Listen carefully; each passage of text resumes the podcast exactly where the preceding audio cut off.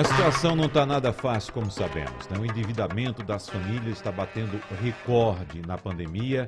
Esse foi um levantamento feito pelo Banco Central em novembro do ano passado. Segundo o BC, o endividamento das famílias com os bancos atingiu 51% da renda nos últimos 12 meses. O percentual é o maior da série histórica que começou lá em 2005. Então, em novembro do ano passado, segundo o Banco Central, o endividamento das famílias chegou a esse patamar. Vou repetir: 51% da renda acumulada nos últimos 12 meses anteriores. Bom, ainda segundo o Banco Central, o comprometimento da renda das famílias com os empréstimos bancários, por exemplo, ficou em 20,87% em novembro do ano passado, último dado disponível. Esse percentual, porém, não é o recorde da série histórica. Bom, vamos falar sobre esse assunto e também outros assuntos relativos a finanças agora com o personal financeiro, Leandro Trajano. Bom dia, Leandro, tudo bem com você? Bom dia, Hilton. Bom dia, Melissa. Bom dia, Wagner, todos os ouvintes. Tudo ótimo, sim. Diante de um momento, eu acho que de tantos desafios, é, não ousaria reclamar, né? Uhum. Desafios diante da pandemia, desafio, desafios financeiros, entre tantos outros. Educadora financeira Melissa Belmiro. Seja bem-vinda mais uma vez, Melissa. Muito obrigada. Bom dia a todos os ouvintes. Bom dia a todos os colegas que estão aqui. Bom dia, Geraldo. E também o especialista em gestão de risco e planejamento financeiro, Hilton Vieira. Bom dia, Hilton, tudo bem? Bom dia, Wagner. Bom dia, Melissa. Bom dia, Leandro. Tudo bem, sim, graças a Deus.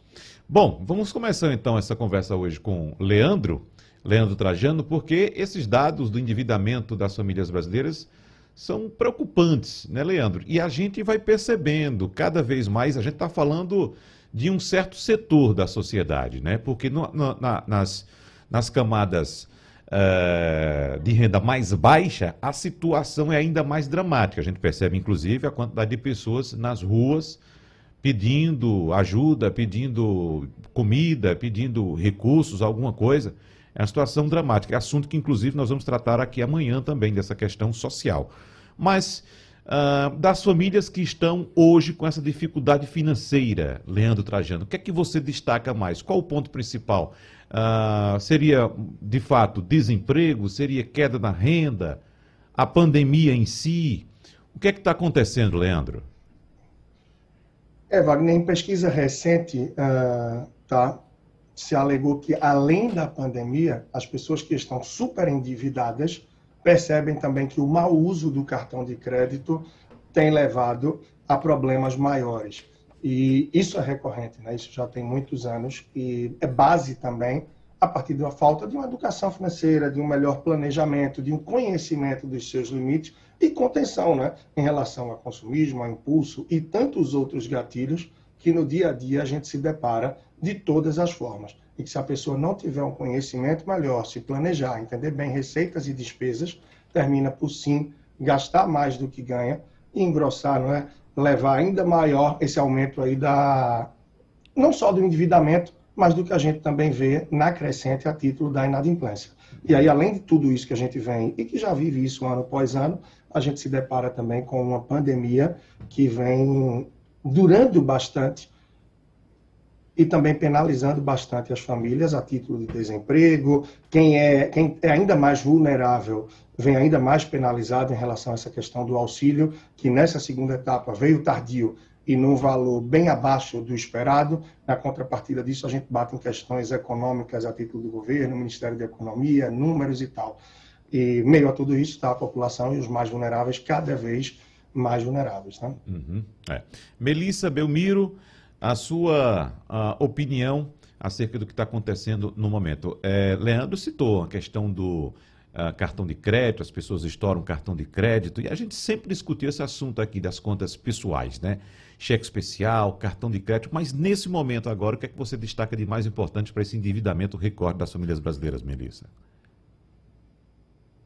Então, é, concordo demais com o Leandro. Acho que a gente está vivendo um momento muito atípico, né? Fomos pegos de surpresa. Por mais que alguns estivessem preparados e com uma reserva, é, a maioria não vive essa realidade, né? E quando a gente fala sobre ter reserva financeira, sobre cuidar bem do dinheiro, ainda falamos de uma parte da população bastante privilegiada, né? Infelizmente, temos uma grande maioria que não consegue, que mal consegue ainda pagar as suas contas. Mas o nosso trabalho aqui é utilizar a educação financeira para conscientizar ao máximo essas famílias de que gastar menos do que ganha, usar bem o cartão de crédito, se educar financeiramente, por mais que você ganhe menos do que gostaria, né, é, vai fazer com que você tenha uma saúde financeira melhor para proporcionar mais qualidade de vida para você e para sua família. E eu diria que não só o que era mais comum que eram as compras mais compulsivas, é, o uso descomedido do cartão de crédito, mas também fomos pegos de surpresa pela falta da educação financeira e da reserva financeira. Então, quando você vê um cenário de desemprego, né, um cenário onde as pessoas têm um aumento dos custos. Então, se você vai no supermercado hoje e vê o quanto que você está gastando para comprar a mesma coisa que você comprava alguns meses atrás, você vai se deparar com uma inflação altíssima, né, dos bens de consumo mais básicos das famílias brasileiras. Então você vê um aumento dos custos e o salário não aumentou, pelo contrário, né? Muitas pessoas que mantiveram seus empregos tiveram até uma redução salarial para poder adequar e manter né, o seu trabalho. Então, é, é uma situação que a gente está vivendo diferente, atípica, e fomos realmente pegos de surpresa pela falta de educação financeira e falta de reserva uhum. ainda da grande maioria, fora aqueles que já estavam endividados, né, que é uma situação ainda mais complicada. Falta de reserva, um ponto importante. Mas antes, deixa eu saber aqui de Hilton Vieira, o que é que ele diz, por exemplo. Ah, daqui a pouco eu vou trazer, Hilton, inclusive, participações dos nossos ouvintes aqui pelo painel interativo da Rádio Jornal. E certamente vai chegar aquela, aquele questionamento clássico.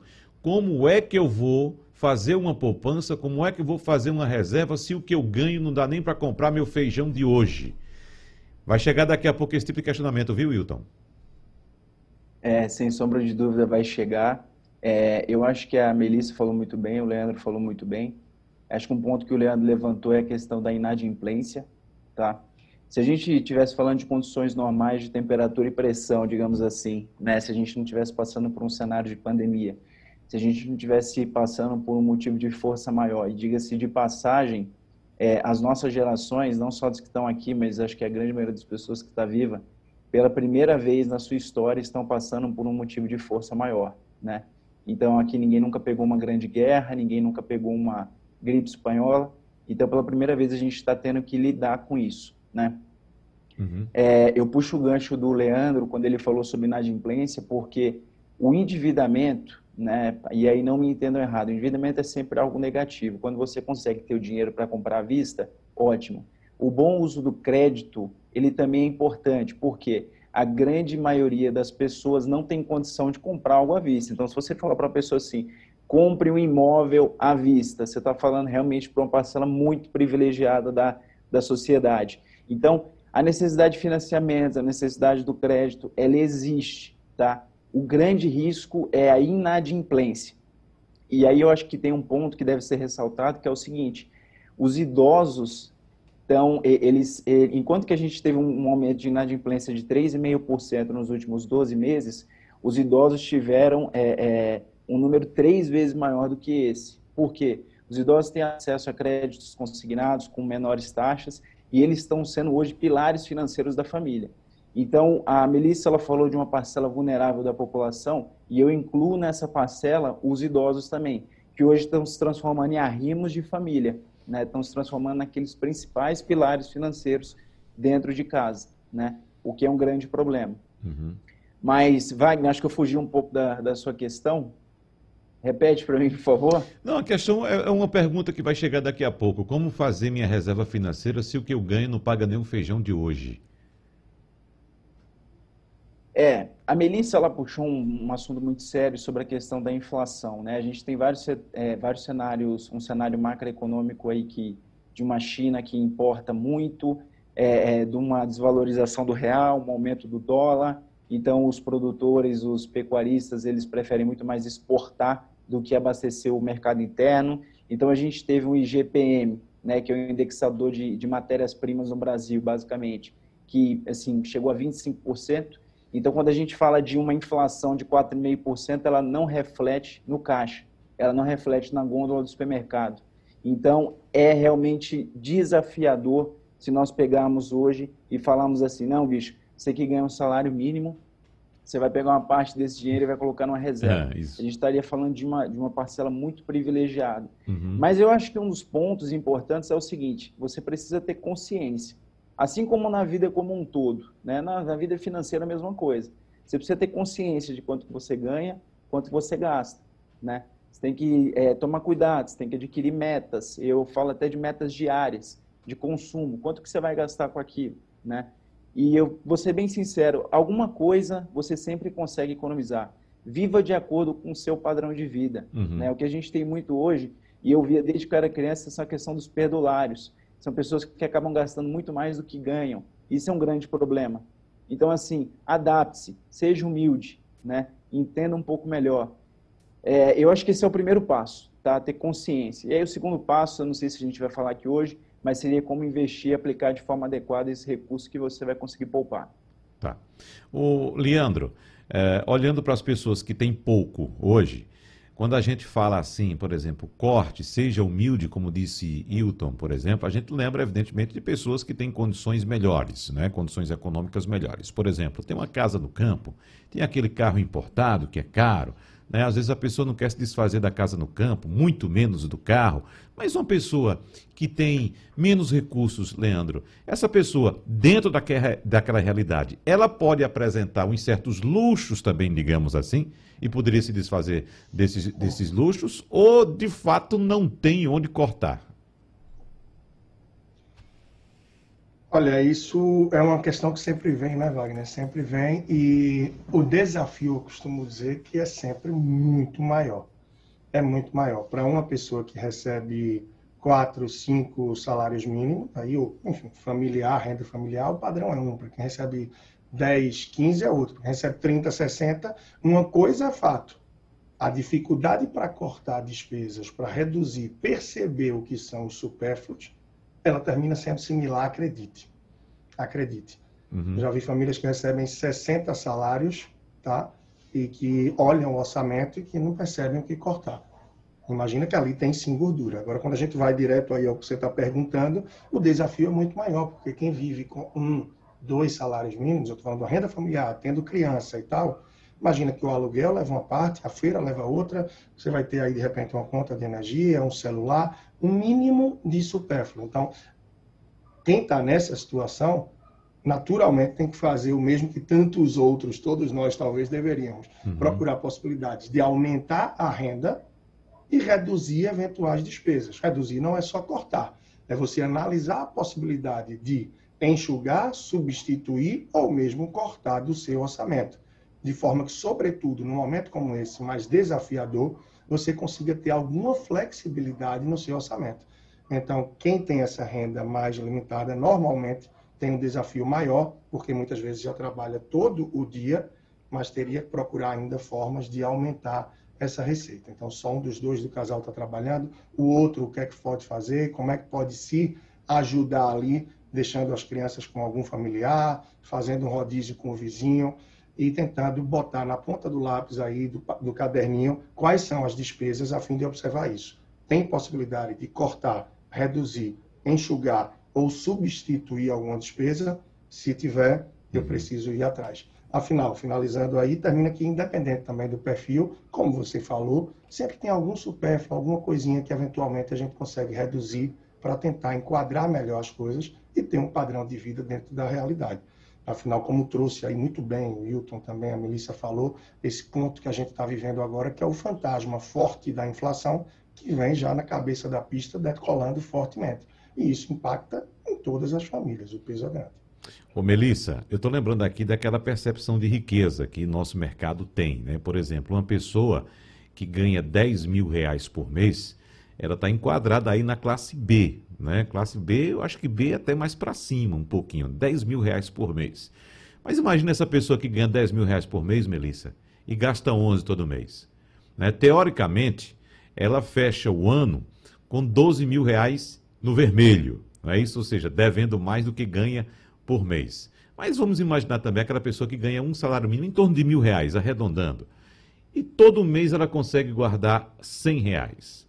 Ela termina o ano com 1.200 reais de poupança. E eu falo isso porque a gente aqui, na Rádio Jornal, a gente aqui tem um programa de doação de cadeira de rodas que a gente recebe pessoas aqui uh, de todas as classes sociais para fazer doação de cadeira de rodas. E é impressionante quando chega no fim do ano, pessoas bastante humildes que ganham nessa faixa de um salário mínimo e chegam aqui para doar duas, três cadeiras de rodas. E observe que uma cadeira de rodas custa 400 reais. Então, o que é que o mercado nos traz de percepção de riqueza, Melissa? Quem é rico para você? Esse que ganha os 10 mil reais ou esse que ganha os mil reais? 10 mil reais gastando mais do que ganha e o que ganha mil reais fazendo uma poupançazinha, Melissa. Wagner, excelentes colocações. Até agradeço pelo, por compartilhar né, com a gente o trabalho que vocês vêm fazendo e o quanto que as pessoas podem, mesmo num momento tão difícil como esse, doar, né, participar. Isso, Isso é muito bonito, uhum. independente de quanto que essas pessoas ganham, né, pensar no próximo nesse momento. E sobre a tua pergunta de riqueza, eu tenho uma visão muito particular sobre o assunto, porque eu acho que a riqueza ela está muito relacionada à liberdade. Né? Cada pessoa vai ter um, uma noção de riqueza diferente. Para alguns, dinheiro significa liberdade, para outros, status, para outros, poder. Né? Então, cada pessoa vai ter uma relação diferente com isso. Para mim, riqueza está relacionada à liberdade. Né? Você poder fazer o que quiser, quando você quiser e ter dinheiro para cobrir isso. Mas para outros, é status é ter o carro do ano, a melhor casa, o melhor apartamento, fazer grandes viagens. Então, a primeira pergunta é: o que é, que é riqueza para você? Né? O que é riqueza para cada pessoa? Eu considero que uma pessoa que, por mais que ganhe pouco, mas consiga ter uma boa qualidade de vida e no final conseguir guardar ali o seu dinheirinho para ter a sua reserva, ela já pode considerar que está mais abastada do que aquela que convive com dívidas ruins, mesmo ganhando 10 mil reais e gastando 11, 12, que foi o exemplo que você você trouxe, certamente vai estar muito mais atribulada, com contas para pagar, com dívidas em aberto, porque como foi muito bem colocado aqui, tanto pelo Wilton como pelo Leandro, é, não é só a dívida que é um problema. Existem dívidas planejadas, né, que você faz com cautela, que cabem no teu orçamento. O problema é quando vira inadimplência. E quando você gasta mais do que você ganha, o caminho é a inadimplência, porque você não tem de onde tirar aquele recurso para cobrir a tua dívida ou a tua despesa. Então, sim, uma pessoa que ganha menos, mas consegue guardar seus 100, seus 50 reais todo final do mês para ter uma liberdade financeira melhor, ela está, teoricamente, numa situação melhor do que aquela que não consegue guardar nada, mesmo ganhando 10 mil reais. Agora, o que o Leandro trouxe aqui sobre buscar uma renda extra se for possível, buscar ganhar um pouco mais, é super importante, porque a gente também não pode usar esse discurso para se acomodar né? Para dizer assim, não, essa é a minha situação, eu não vou sair disso, foi nisso aqui que eu, que eu vivi, que eu sempre tive, e eu não vou buscar algo melhor. Não, a gente tem que estar tá sempre buscando, dentro das nossas possibilidades, melhorar a nossa renda. Uhum. Quanto mais você ganha, né, dentro daquilo que você pode, é claro, mais você consegue investir, guardar, realizar seus sonhos. Então tem também essa balança que é importante, Wagner. Muito bem. Vamos fazer um intervalo rapidinho, daqui a pouco a gente volta com a segunda parte do programa. Debate em rede. Você sabia que o ovo é o alimento mais completo que existe? Melhora a sua imunidade, pois é rico em proteínas, minerais e vitaminas, inclusive vitamina D.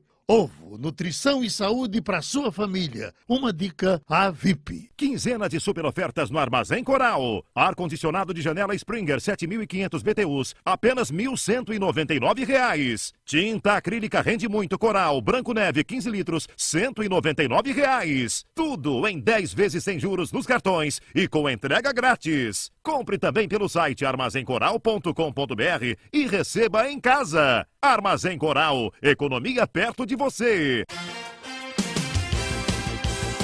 De segunda a sábado, a partir das 5 da manhã, a Rádio Jornal deixa você por dentro de tudo. As manchetes do Brasil e do mundo, os destaques do Jornal do Comércio, o futebol pernambucano, a boa música, as notícias do interior do estado. A voz do povo, com você pela internet e pelo telefone. A Amil tem as melhores soluções de saúde para empresas de todos os tamanhos. A partir de duas vidas, você já pode contar com o plano que é referência de qualidade no Brasil, com uma estrutura completa de hospitais, laboratórios reconhecidos e uma ampla rede médica. A Amil ainda oferece um programa completo de saúde mental. É cuidado com seu funcionário, é cuidado com a sua empresa. Procure seu corretor ou ligue 3004 mil. A Mil, cuidado certo para você viver o seu melhor. A minha filha Júlia é uma atleta incrível. Desde criança, ela quer ser advogada. Júlia fez 22 anos e eu não pude ir à festa porque era do grupo de risco. Com a pandemia, senti que não teria chance de ver minha filha formada. E eu estava certa. Só não sabia que teria que viver sem a Júlia. Covid-19. A perda castiga e a saudade machuca. Tome a vacina e continue se cuidando. Campanha de utilidade pública da Assembleia Legislativa de Pernambuco.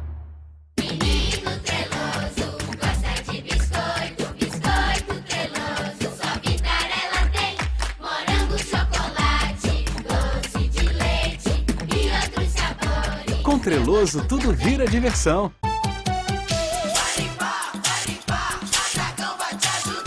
Use a água sanitária e o desinfetante. Use também o multiuso e o multialvejante. Vai limpar,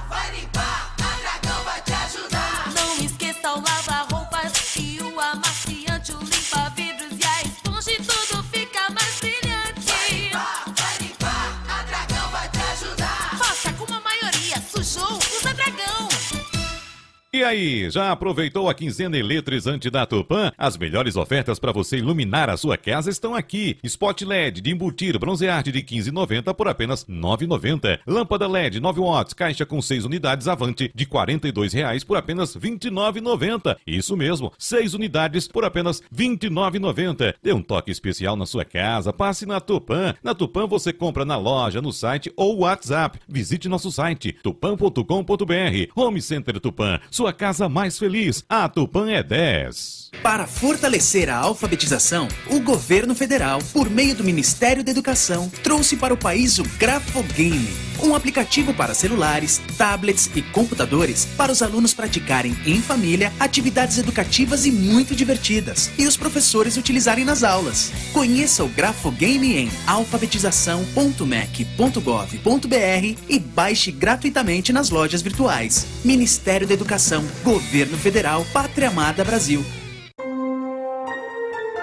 As últimas notícias da manhã e as primeiras da tarde estão no Edição do Meio-Dia. Leandro Oliveira faz um balanço da política e da economia, o noticiário nacional e internacional, a movimentação do trânsito na nossa cidade, as principais notícias do estado. Ainda tem os bastidores de Brasília, com o nosso correspondente Romualdo de Souza.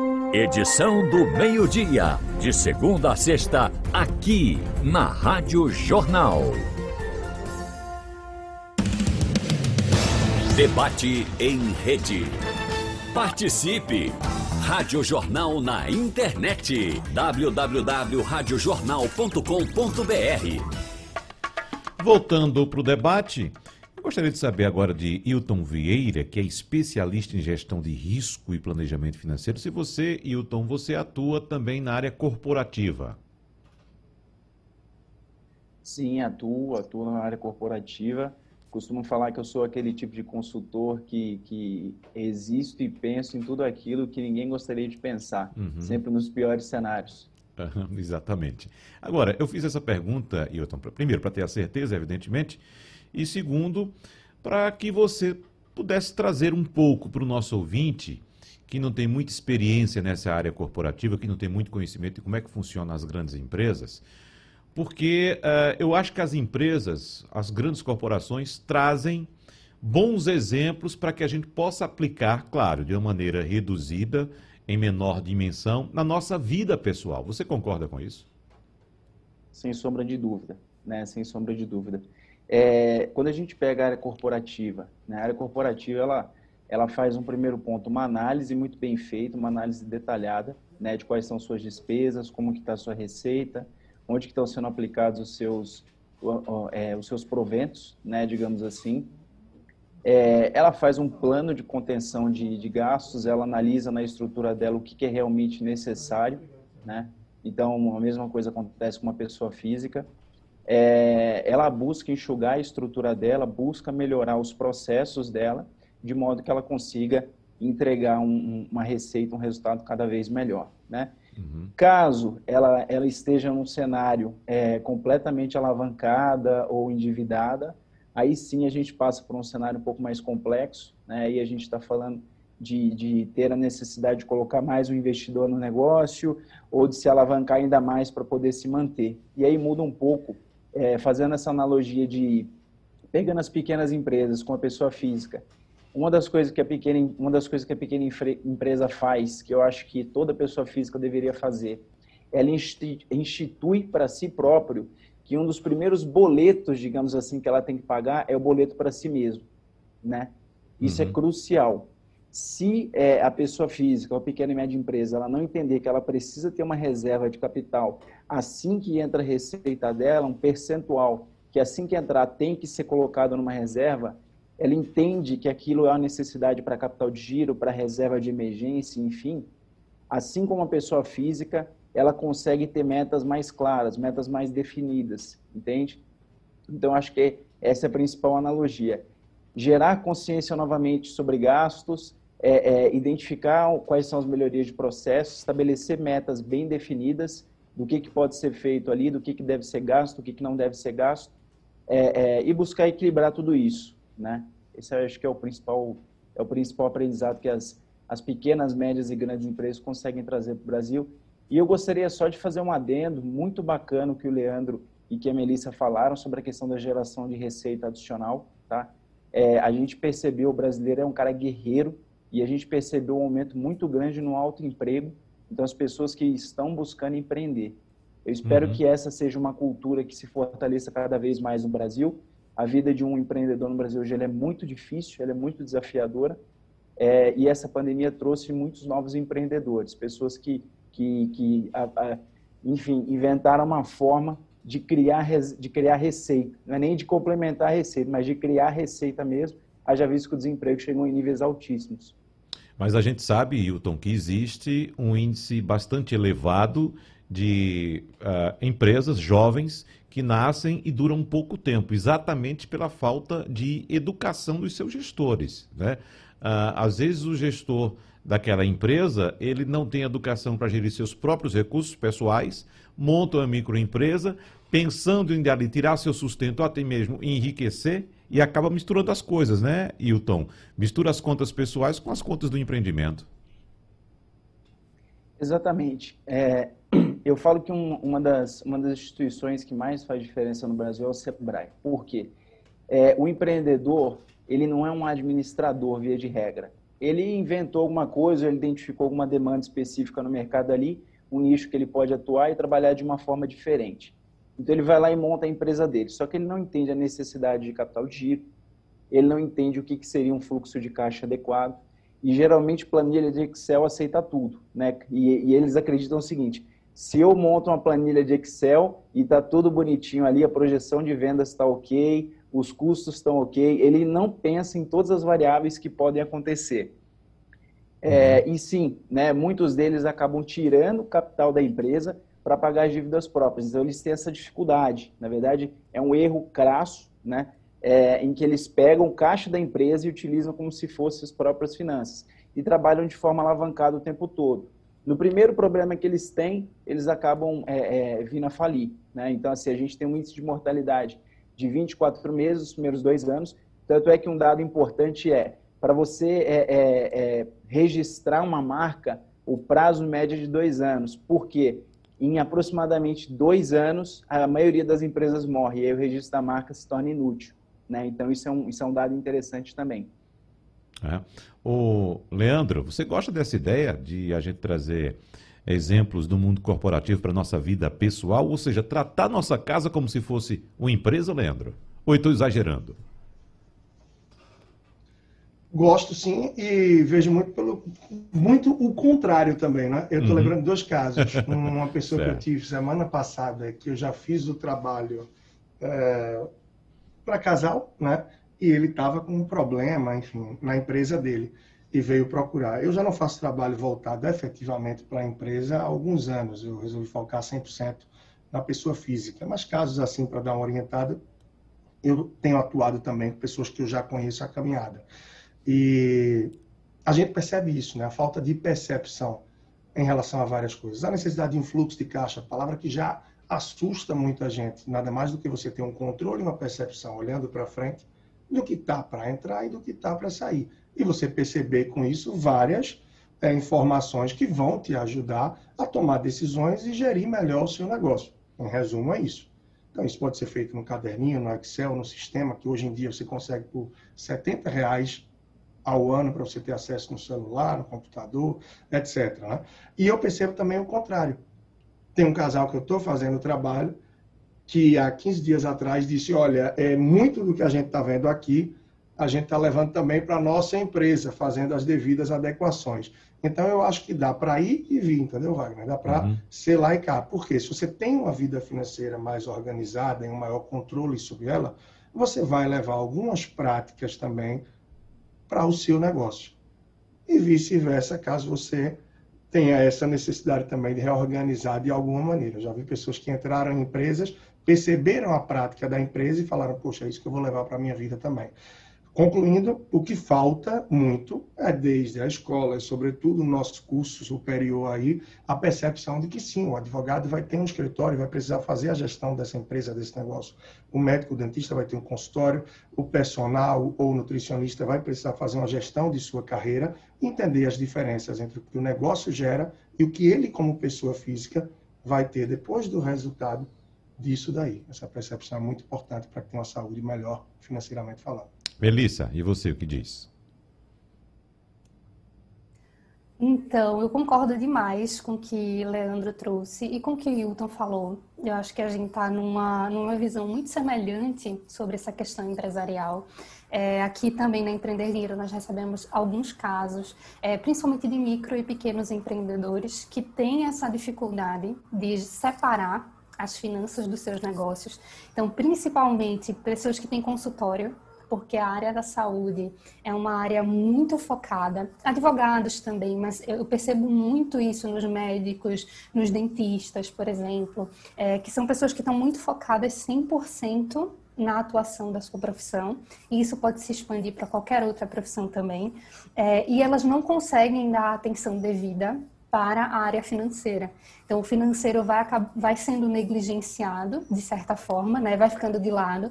E como está fechando a conta no final do mês, então, não, eu estou tirando aqui e ali, mas no final está fechando positivo.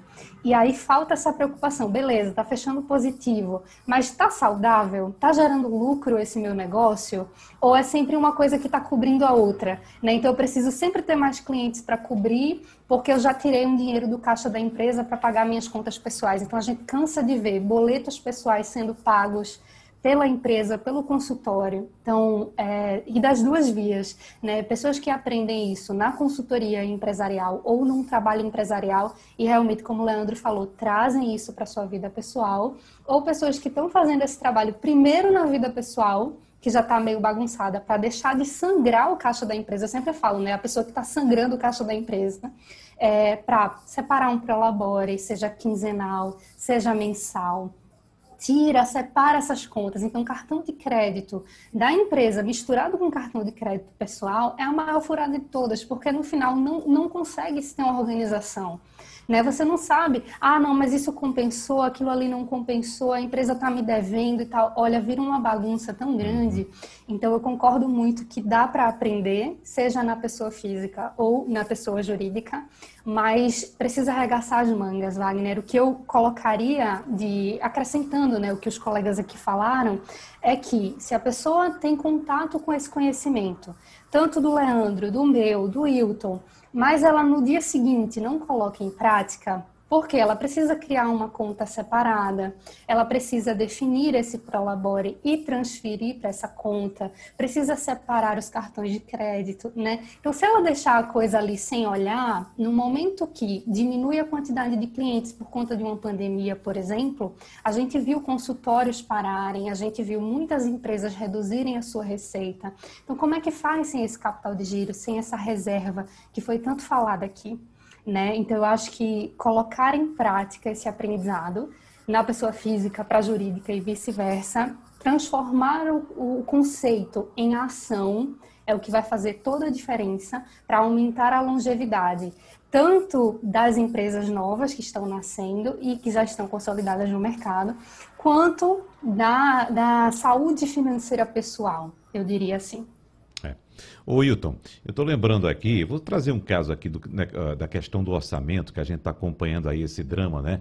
Porque a gente sabe que se o presidente da República sancionar o orçamento do jeito que ele foi aprovado pela Câmara, ele corre sério risco de ser enquadrado na lei de responsabilidade fiscal de ter cometido crime de responsabilidade fiscal também. Ele tem até o dia 22, acredito, ou seja, até a semana que vem, para tomar uma decisão sobre o que fazer com o texto do Orçamento Geral da União de 2021, que foi aprovado pelo Congresso Nacional. E eu lembro que eu estava conversando, Wilton, com um amigo a respeito dessa questão do orçamento e para trazer um exemplo bem coloquial do que aconteceu, eu citei para ele, olha, isso aí tá, eh, aconteceu o seguinte, imagine uma família que tem é, o pai, a mãe e quatro filhos adolescentes.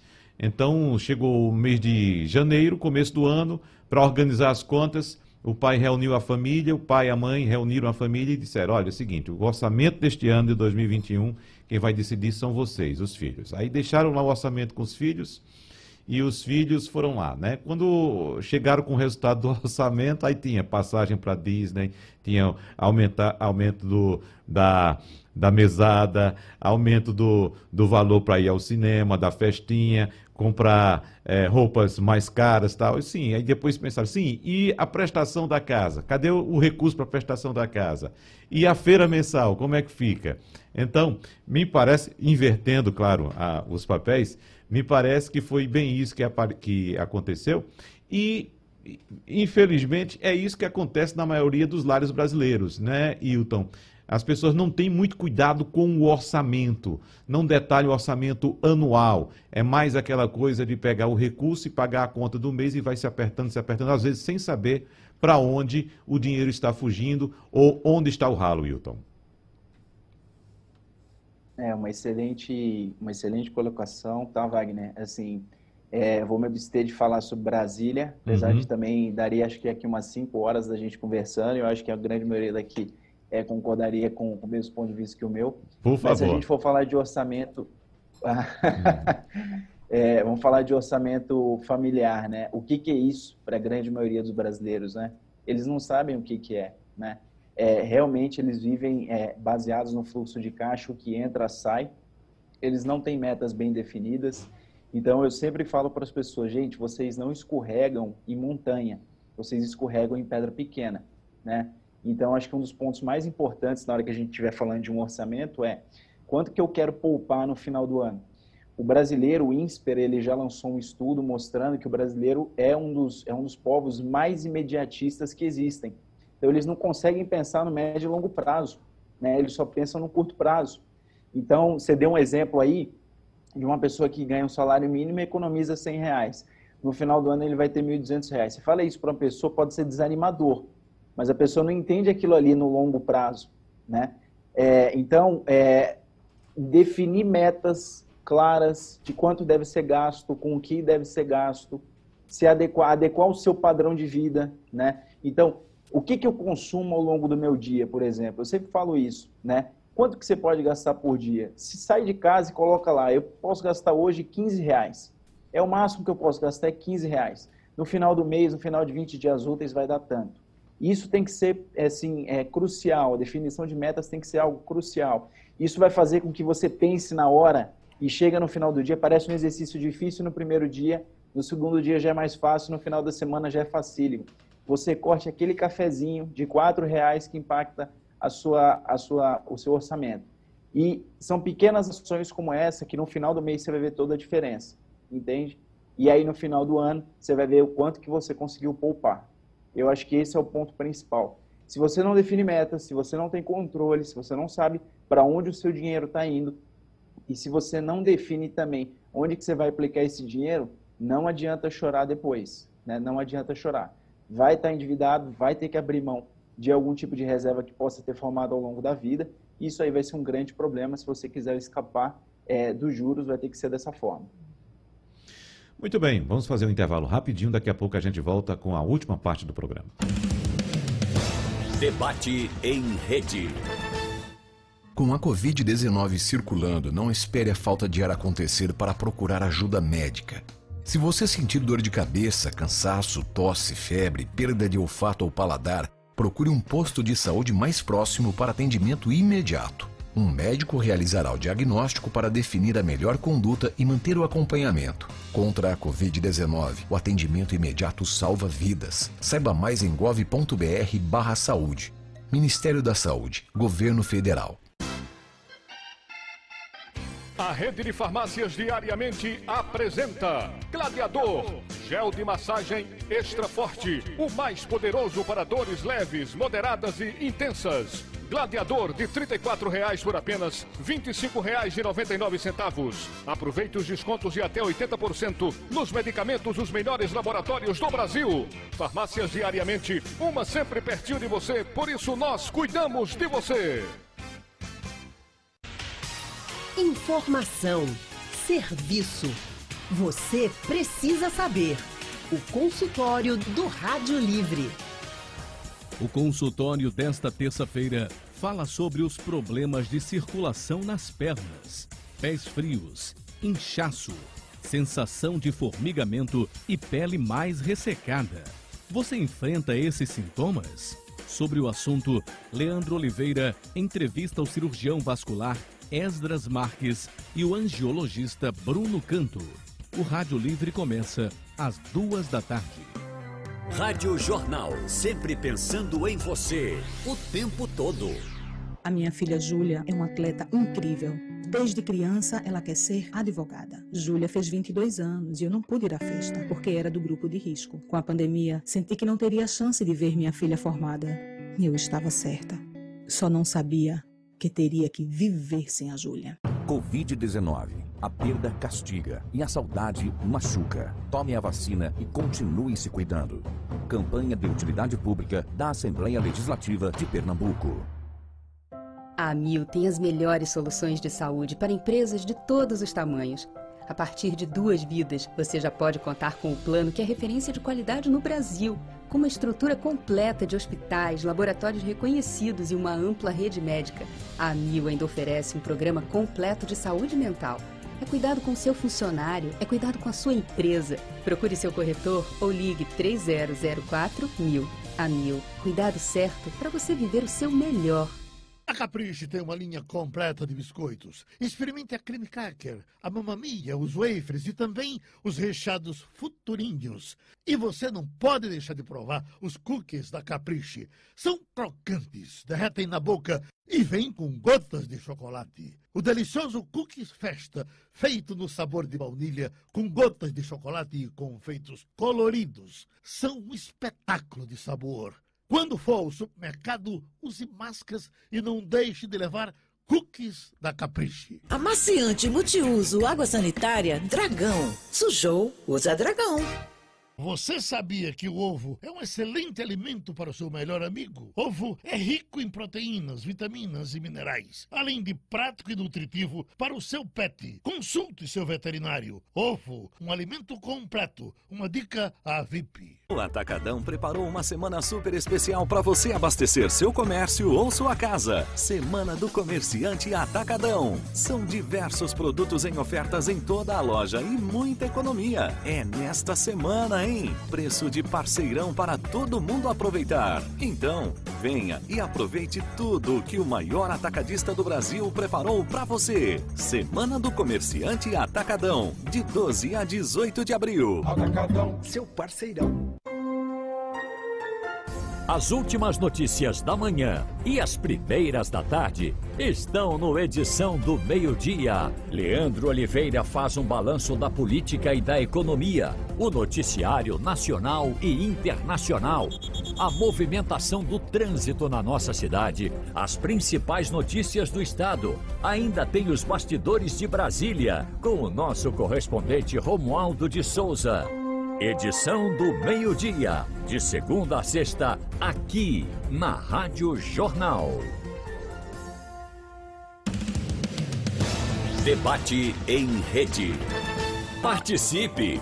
Rádio Jornal na internet. www.radiojornal.com.br Bom, voltando para o debate, o Leandro, eu estou lembrando aqui também da situação das pessoas que, de fato, ah, estão acompanhando, muitas dessas pessoas que estão acompanhando o nosso debate aqui hoje, e aquele, aquele questionamento que eu fiz no começo, mas como investir, como fazer uma reserva se eu ganho tão pouco? E eu estou lembrando, eh, Leandro, da fonte de informação dessas pessoas também, para fazer um, mesmo que seja um pequeno investimento, para guardar ali por mês 50 ou 100 reais numa, numa poupança. E a gente sabe muito bem que a fonte de informação para esse tipo de aplicação geralmente é o banco tradicional. Mas a gente sabe também como é que o banco tradicional trata quem tem e quem não tem dinheiro. Né? Quem tem dinheiro, o banco vai até o cliente, vai até o escritório, vai oferecer os serviços, vai fazer alguma operação ali no escritório do cliente e tal. E nem sempre aquele pequeno poupador tem a mesma atenção da institu instituição bancária. Mas a gente está vendo hoje um surgimento muito grande, Leandro, de soluções tecnológicas de aplicações financeiras. Não é?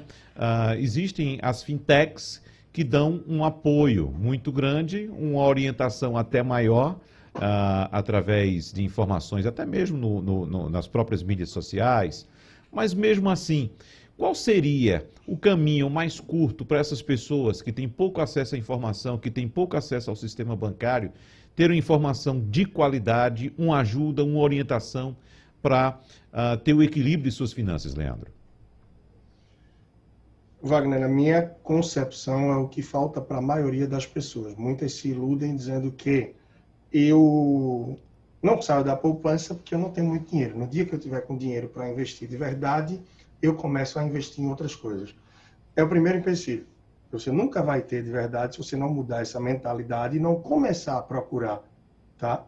É uma performance melhor e produtos que casem com o seu perfil e sua estratégia, diferente da poupança. Porque sim, existe uma gama de produtos muito grande que vai muito além da poupança e que, na verdade, ela vai ser útil sim, porém em poucas situações.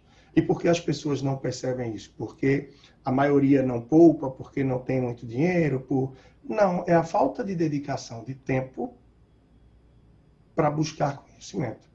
E quando eu não tenho conhecimento, eu me julgo mais conservador. E quando eu me julgo conservador, eu fico muito tranquilo numa zona de conforto que me garante que a poupança é o suficiente e que ali eu sinto segurança. E isso faz você viver numa redoma que dificilmente vai sair.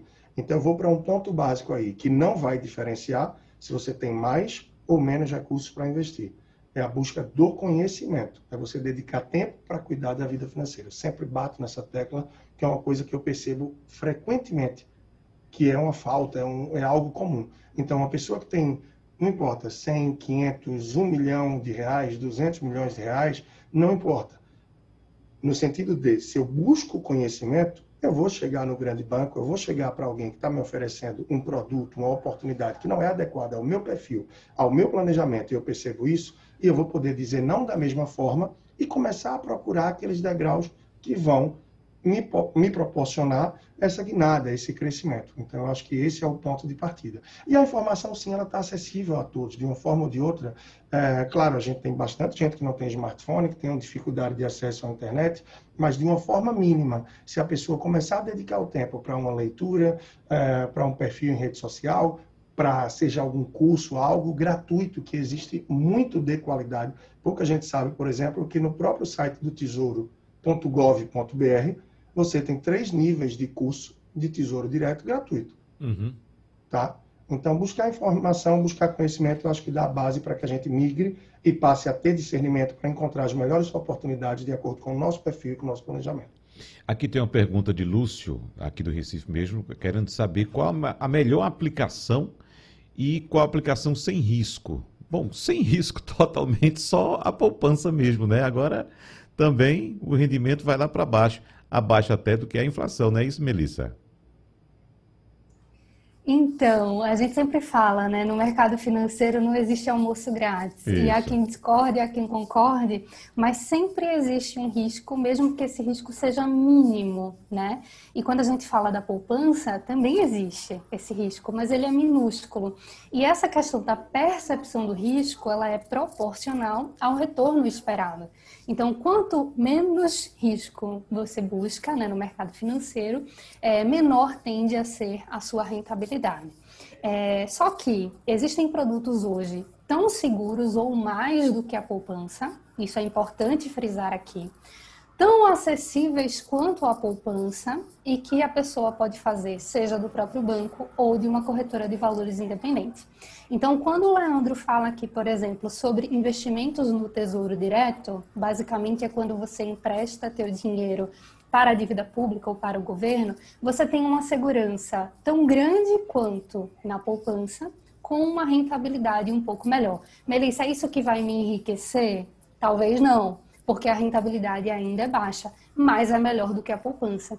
Então, através do conhecimento, Wagner, é que a gente vai conseguir sim acessar esses produtos um pouco melhores. Uhum. Então, a gente já deixou essa dica aqui para quem quiser pesquisar um pouco mais e fazer uma reserva financeira um pouco melhor do que a poupança. Tá. O Hilton, eu estou lembrando também daquela pessoa que quer dar o pulo do gato, né? Tem algum recurso, ah, conseguiu acumular algum dinheiro e quer fazer um investimento. Então acha que vai para uma renda fixa ou até mesmo uma renda variável e vai simplesmente multiplicar aquele capital rapidamente. Observe que eu recebi um, um telefonema de uma pessoa eh, esta semana, inclusive, eh, me questionando qual seria, qual seria a instituição que iria garantir a ela ah, um, um retorno anual em renda fixa de 15%, porque ela disse que tinha esse retorno de 15%, alguém falou desse retorno de 15%, e que dependendo da quantidade do montante aplicado, poderia chegar até 25% ao ano em renda fixa. Eu disse, eu quero o telefone dessa pessoa, porque eu quero ganhar esse dinheiro também, porque até agora não tenho conhecimento nenhum de que ah, esse é, é, alguém tem um rendimento desse em renda fixa. Bom, mas são aquelas conversas que as pessoas escutam, às vezes de um amigo, às vezes de uma pessoa próxima, sem muito conhecimento e sem muita orientação também. E às vezes acaba caindo até numa cilada, né, Hilton? Às vezes não, é muito, é muito, gostei muito da questão. Eu dei uma entrevista esses dias falando exatamente sobre isso, a questão do pulo do gato.